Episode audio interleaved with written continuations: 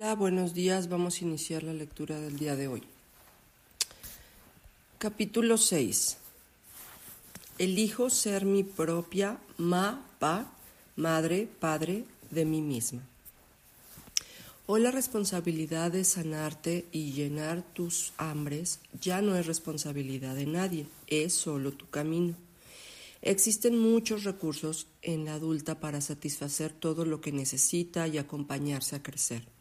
Ser tu propia ma, pa, es crear en la vida las circunstancias, las personas y las realidades que cubran tus necesidades económicas, afectivas, de relación y aprendizaje. La vida, conforme la descubre la adulta con más fuerza, observa que es profundamente abundante. La vida está llena de todo lo necesario de manera sana y al convertirte cada, cada vez en una adulta en tu vida, soltando la infancia y ayudándote a sanar día a día como un proceso de cambio constante, una vez que uno abre la puerta de la sanación y el crecimiento, nunca se cierra. Al contrario, se abre cada vez mucho más, con más claridad ante tus ojos, tus verdades y de la vida. Resulta ser el camino donde uno en verdad vive. Tomar una terapia, buscar un camino de crecimiento, recibir las herramientas que la vida pone a nuestra disposición es muy importante. Parece que estamos en un tiempo donde solo hay que crecer y en verdad dar un salto, transformarnos y ayudar a otros a transformarse, porque es verdad que con tu ejemplo, congruencia y capacidad de cambio creas un eco, una luz y una referencia para muchos otros que vienen caminando. Conviértete en tu mapa, madre, padre de ti misma. Es el único camino a la adultez y a la felicidad, porque dejarás la vida pasiva y sanarás mediante las relaciones con tu presente, lo que quebró las relaciones de tu pasado. Ninguna sana sola, aislada, Sanamos en relación y hoy es el reto, un proceso que te permite aprender nuevas y mejores formas de relación con los demás. Así que después de realizar los ejercicios de la niña herida, estás preparada para esta carta.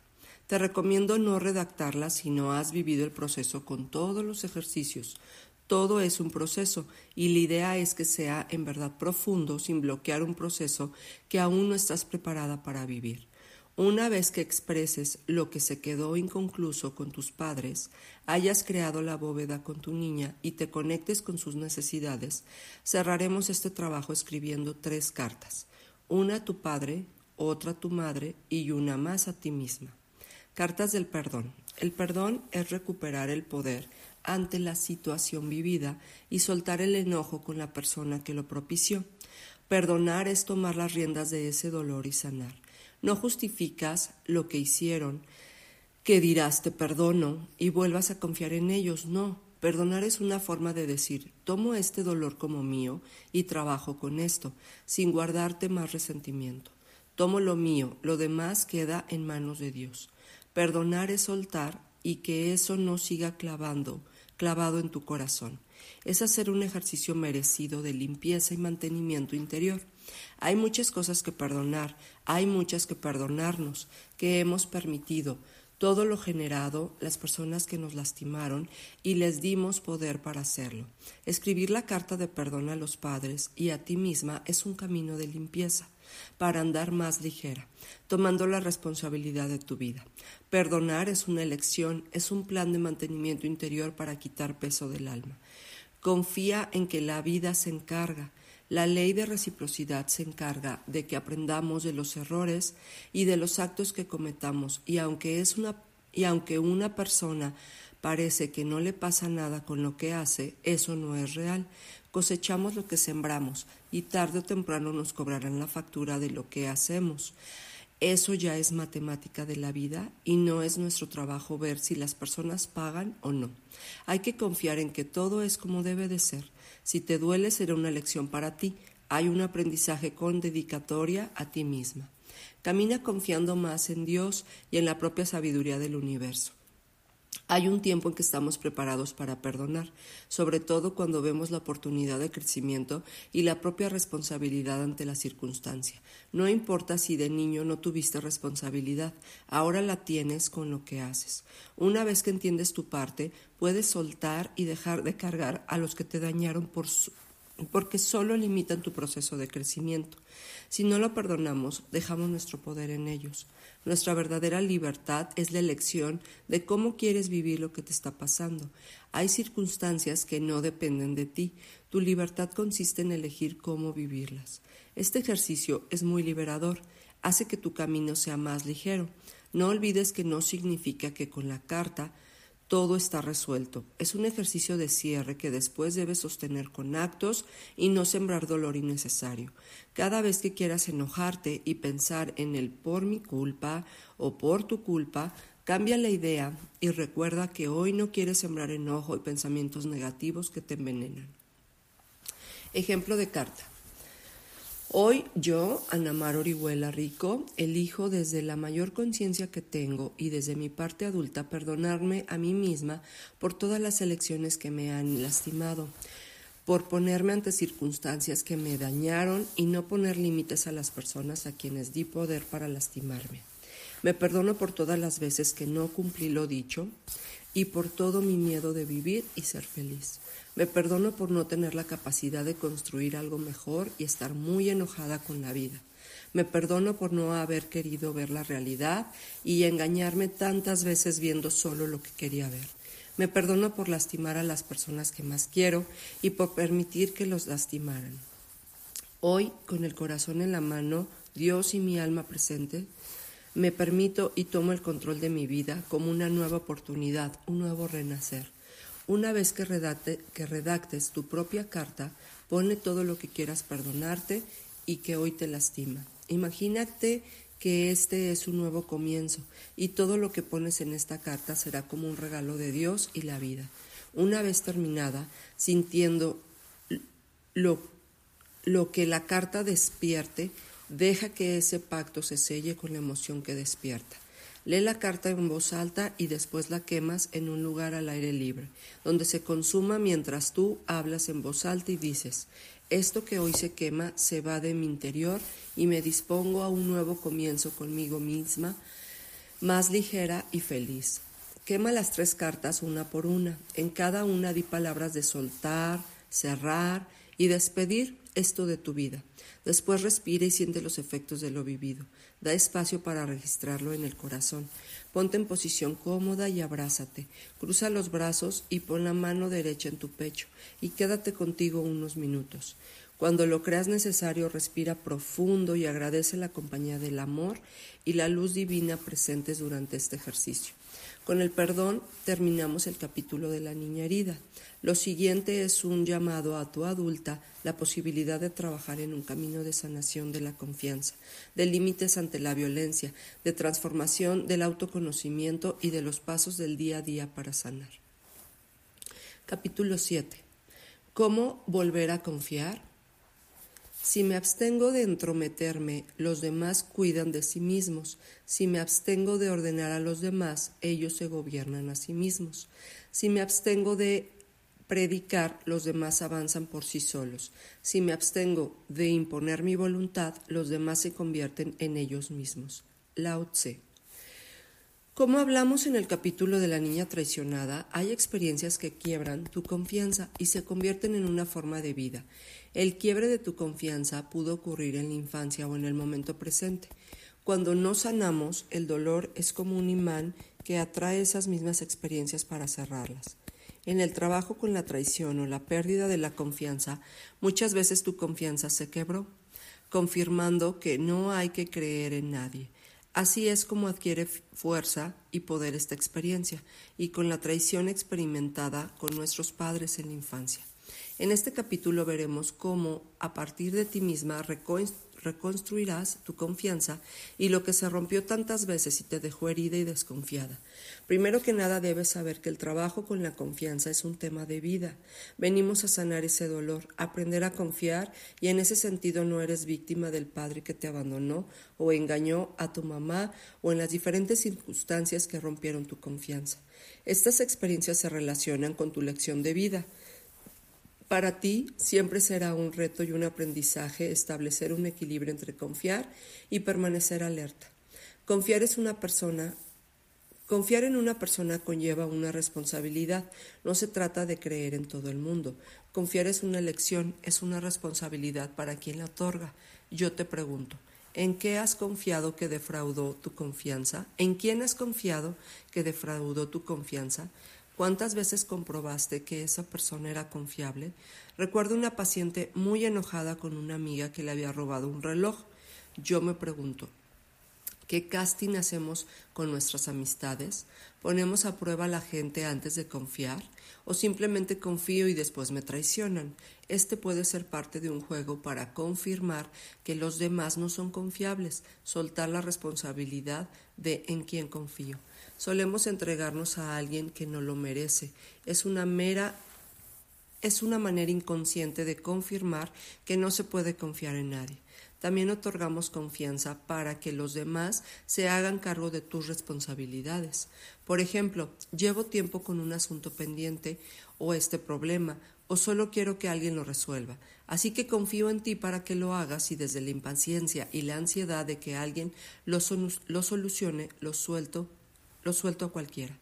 De seguro terminaré sintiéndome traicionada porque no, porque no resultó como yo pensaba, cuando en realidad lo único que deseaba era liberarme de mi responsabilidad. Pongo mi confianza en ti para que te hagas cargo de mis expectativas, de mis sueños y de mi felicidad, de mi necesidad de estabilidad, de todo esto que no sé cómo resolver y me urge que alguien se haga cargo. Entonces pongo toda mi confianza en ti. De esta forma suelto la responsabilidad de mi vida, porque no sé cómo o no quiero resolverlo yo. Esa posición me hace soltar y poner en manos del otro algo que no le corresponde. Claro, después me siento traicionada porque no soy feliz. Por eso siempre pasará si no te, pero eso siempre pasará si no te haces responsable de ti. Angélica, 36 años. Me siento llena de frustración y enojo.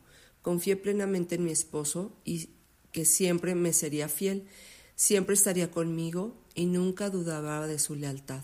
Y ayer revisé su computadora y vi unas fotos de un viaje de trabajo donde se fue con una chica que trabajaba con él. Las fotos eran de un lugar donde atrás había una cama. Ella estaba en sus piernas muy sonriente. Me siento la más estúpida, la más herida. Me vio la cara todo este tiempo. Es un hipócrita, un maldito mentiroso. Cuando tienes la herida de traición, leer esto podría generar una reacción en tu cuerpo y tus emociones. ¿Lo sentiste? Aparentemente esta es una traición muy clara y Angélica desde esta posición lo corrió, desde su, lo corrió de su casa. Terminó con su matrimonio, estaba furiosa y llena de ira. Después de toda esa rabieta destructiva, ya más en paz, en trabajo terapéutico, vimos lo siguiente. Ella llevaba tiempo depositando en él toda la responsabilidad de la manutención de la casa. Era pasiva y quería que él la mantuviera. Se embarazó para evadir la responsabilidad de salir al mundo y apoyar con los gastos. Él no estaba muy de acuerdo en que ella dejara de trabajar, pero no le quedaba de otra ya que tenían cuatro hijos y ella cada vez estaba más limitada para dejarlos. Hacía tiempo que la carga de los hijos y lo pesado del hogar la tenían abandonada a sí misma y descuidada. Había subido de peso y no se arreglaba casi nunca. La relación con su esposo eran demandas y exigencias, discutían todo el tiempo. Todo esto pasaba antes de que el esposo anduviera con la mujer de la foto. ¿Esto justifica que el esposo le sea infiel? No. La responsabilidad de buscar esa fuga, esa forma de salirse o traicionar es responsabilidad de él. Podría ser más honesto y valiente, resolverlo de otra forma antes de ser infiel. Pero el quiebre de la relación no fue a partir de esa infidelidad. No se puede atribuir toda la responsabilidad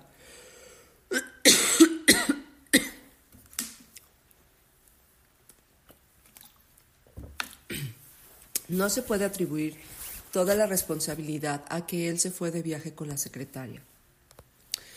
Lo que sucedió fue una co-construcción, porque quizás el esposo de Angélica buscó el escape con alguien más, pero ella también tenía el propio escape con, el propio escape con sus hijos y en el abandono de sí misma. Muchas mujeres que viven esta experiencia se sienten las grandes víctimas, heridas, traicionadas y buscan vengarse de su esposo o cargarlo con la responsabilidad de todo, cuando el problema de raíz era algo que construyeron ambos. He observado que muchos hombres suelen tener esa forma de salirse de una relación que ya no les satisface. Algunos hombres, lejos de hablarlo con madurez, cambiarlo o terminar la relación, buscan otra mujer como una forma de huida. Cuando llegas al punto donde estás con alguien más, la relación para ti ya no importa, o el vacío y la necesidad son muy fuertes. Desde la inmadurez y la posición del niño herido, todos construimos formas adictivas de dolor que nunca cambiarán si no trabajamos con ellas. Creamos relaciones de pareja tan disfuncionales y llenas de enojo y proyección de todas nuestras hambres no resueltas que en verdad esas relaciones, lejos de sanarnos y vivir con un compañero de vida, el autodescubrimiento y experimentar la ternura y el afecto que tanto nos hizo falta, volvemos a reproducir desde la inconsciencia lo mismo. El niño herido no construye afecto, sino la misma realidad desde el dolor y la carencia. Así que si no nos hacemos cargos de esa parte, siempre gobernará todas nuestras relaciones. Si tú has pasado por la experiencia de la traición, pregúntate, ¿qué se rompió antes de la traición? ¿Traicioné de algún modo esta relación? ¿Qué relación tiene la infidelidad y la traición con mi infancia? Puedes ser infiel cuando dejas de pensar en él, cuando te centras en tus hijos o en ti misma o en tus proyectos cómo se rompió el acuerdo de quererme y cuidarte, de quererte y cuidarte, cómo se fue creando el espacio en esta relación donde pudo entrar alguien más, nos cuesta mucho aceptar que hay aspectos enfermos de la relación donde alguien decide salir y buscar a alguien más. Todos tenemos maneras de evadir la propia responsabilidad. ¿Qué mejor pretexto de culpar al otro de todas tus desgracias? ¿Qué dolor Qué doloroso es para una mujer no darse cuenta de su parte y de cómo ella construye junto con su esposo una relación donde se perdió la intimidad, la honestidad, la complicidad, la alegría y los espacios de novios, de amantes, esos momentos de aventura, de novedad, donde todo se vuelve rutinario y aburrido. No digo que detrás de una infidelidad haya siempre esto, pero sí hay que preguntarnos si esta realidad se crea con la falta de conexión de ambos y si la inercia fue devorando la parte real e íntima que vivían. Hay que preguntarse cuál es tu parte, por qué si no miramos cómo construimos esta realidad, nunca aprendemos ni crecemos. No es una buena decisión entregar al otro la responsabilidad de tu bienestar, estabilidad, felicidad economía, porque esta actitud pasiva hace que el otro sienta este abuso, esa forma en que nos subimos en él para que nos lleve y al final esto hace que nos carguen y, a sentirse enojados por eso. Cuando tenemos herida de traición, por un lado solemos ser desconfiadas y por el otro soltar toda la confianza, que es más bien la responsabilidad al otro para que, lo para que lo resuelva y asumir un papel pasivo o confiar justamente en personas que defraudan nuestra confianza. No podemos soltar la responsabilidad de nuestra salud física, emocional, mental, espiritual, de nuestras decisiones, de nuestros actos, de nuestros miedos y limitaciones, de nuestro dolor, de ser felices, de descubrir nuestros dones, conocernos, cuidarnos y propiciar personas y experiencias nutritivas, de nuestra economía, de lo que decimos, sentimos y hacemos. Hay muchas cosas que no dependen de nosotras, pero, pero estas sí Todas son nuestra responsabilidad y no soltarlas, trabajar por hacernos responsables de esto, ayudará a restituir tu confianza.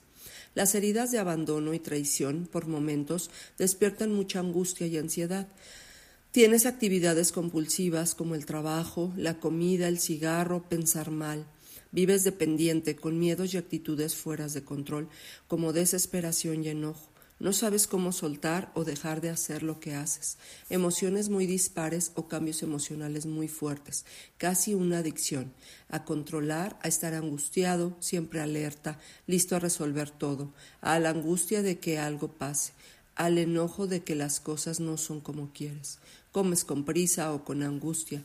No tienes tiempo que perder. Siempre estás alterado. Cuando manejas eres impulsivo, desesperado, agresivo.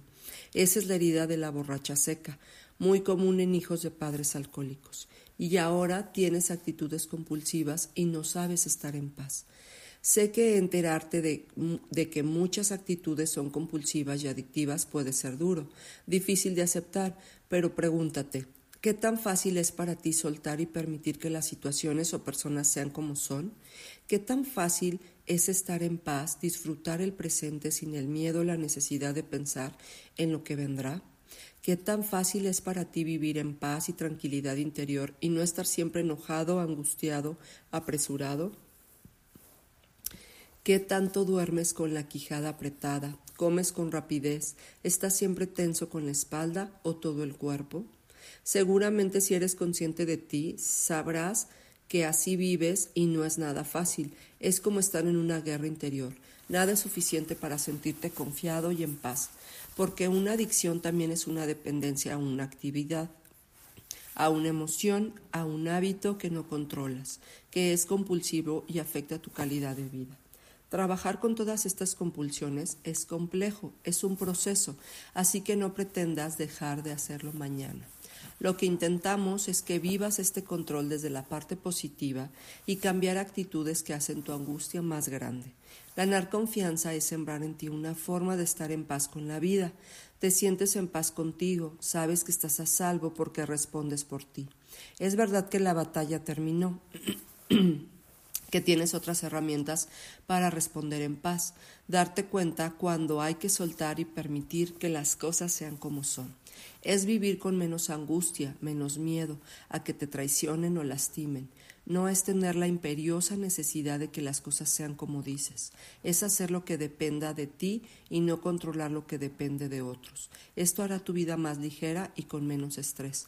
Lo primero que debemos trabajar son las cuatro fuentes de confianza en ti lo que pensamos, lo que decimos, lo que necesitamos y lo que hacemos. Uno, lo que pensamos. Primero debemos trabajar con nuestros pensamientos y con los hábitos de nuestra mente, la cual siempre está alerta, en guerra o en hipervigilancia, o con ideas de que algo va a pasar o la angustia de que todo lo que debes hacer después de todo el tiempo en el futuro y con prisa, en ocasiones hasta despertar con dolor de cabeza o no poder dormir por esas cosas que te obsesionan. Nuestra mente crea las realidades que vivimos y desde la sobreviviente puede estar habituada a generar pensamientos de crítica, de juicio, a interpretar los actos de manera negativa, de comprobar si te mienten, dudar de todo, quedarte mucho tiempo pensando en las cosas que te lastiman, te enojan y vuelta y vuelta y vuelta, de tal manera que esos pensamientos generan una actitud de defensa hacia los otros. Dirigir la mente es una tarea titánica. La verdad requiere mucha disciplina y voluntad. Dirigir tu mente o educarla para cambiarle el chip y se habitúe a tener un enfoque distinto de las cosas es un reto. Lo primero es ser consciente de, de qué piensas, cuál es la tendencia, que tiene tu mente, qué hábitos, en qué momentos, cuáles son los pensamientos que en general pasan por tu cabeza, etc. Gautama Buda enseñaba a sus discípulos el poder de la mente, el Dhammampada, donde sus discípulos escriben algunas de sus enseñanzas. Se lee de este verso: Somos lo que pensamos. Todo lo que somos surge de nuestros pensamientos, con nuestros pensamientos hacia el mundo. Buda. Lo que somos es creado primero en la mente. Hablando de la confianza es muy importante porque nuestra mente tiene hábitos de juicio, crítica, interpretar mal, defensa, descalificación, quedarse con lo malo, pensar que algo malo pasará, y estos hábitos adquiridos mediante experiencias en que nuestra confianza es traicionada.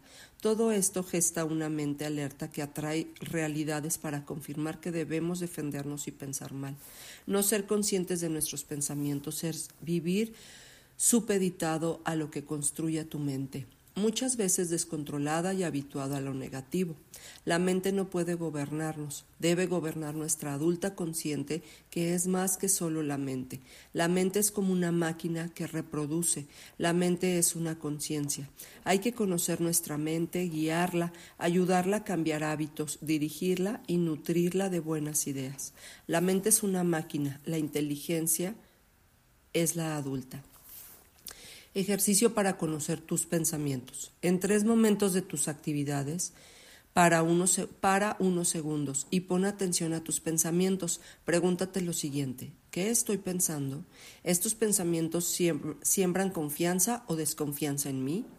Hacernos conscientes de los hábitos de nuestra mente es muy revelador y un primer paso fundamental en el trabajo de la confianza, porque es ahí donde inicia. Espero que realices este ejercicio durante una semana y después lo hagas en diferentes momentos donde registres tus pensamientos.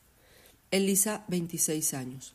Jamás puse atención a mis pensamientos. No me hubiera imaginado que todo el tiempo mi mente piensa negativo. Es como si interpretara que los demás no me quieren, abusan de mí, no me valoran y desean descalificarme, o me enjuician y quieren hacerme menos o agredirme. ¿Cómo he vivido así tantos años? Con razón estoy enojada y a la defensiva la mayor parte del tiempo.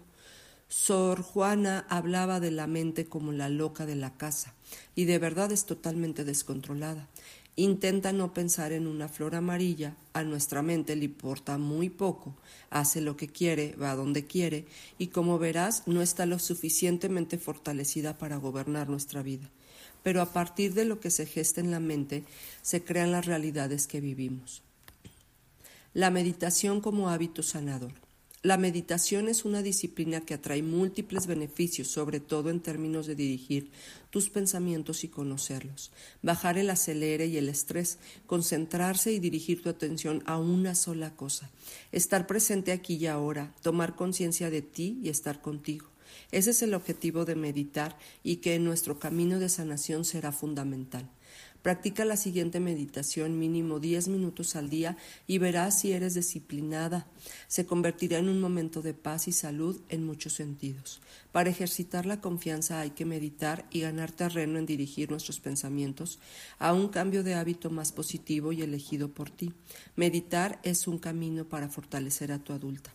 Para meditar debemos poner siempre la espalda recta en posición de flor de loto o en la orilla de una silla con los dos pies afirmados sobre el piso, muy atenta a tu respiración e intentando no engancharte con ningún pensamiento. Esto se dice fácil, pero es una pequeña guerra, sobre todo al inicio. Debemos hacer que los pensamientos se vayan, batearlos sin pelea, no quedarte con ninguno, solo darte cuenta de que estás pensando y dejar que se vayan. Puedes contar del 1 al 10 o repetir pensando, pensando, pensando y con eso soltar o imaginar una figura geométrica y centrar tu atención en ella. Pon atención a tu respiración, inhala y exhala conscientemente. Toda la meditación mantén alerta tu respiración o concentrarte en una imagen que te inspire, una flor, una forma geométrica, una imagen como la luna. Solo haz que tu mente se concentre en esa imagen y no piense en lo que quiere. Y cuando aparezca un pensamiento, haz que se vaya y concéntrate en el objeto. Conforme pase el tiempo verás que te equilibra, te da centro, paz, conexión contigo. Baja tu acelere y ya no querrás dejar de hacerlo. Serás como cuando estabas acostumbrado a hacer ejercicio. Si dejas de hacerlo, el cuerpo lo extraña. Así es la meditación, como un músculo que se ejercita y adquiere fuerza. Al principio no será nada fácil, pero conforme te acostumbres, lo disfrutarás mucho y te ayudarás a dirigir tu mente y poner en paz a la loca de la casa. Ahora que conoces tus pensamientos y los diriges con disciplina, nútrelos con buenas ideas. Constructivas e inspiradoras, como agradecimiento, esperanza, bien, ideales creativos, sueños, ideas que te inspiren y abran tu mundo para ver más, que te conmuevan y hagan sonreír, que te lleven a soñar y a crear realidades mejores en tu mente. Ten cuidado con lo que alimentas tu mente. Este mundo, las noticias, las novelas, los chismes, llevan a nuestra mente de violencia, miedo, frustración e incertidumbre. Sé consciente de que no todo lo que entra a tu mente sea basura, que la siga poniendo en defensa. Vamos a dejar hasta aquí la lectura del día de hoy. Muchas gracias por acompañarnos.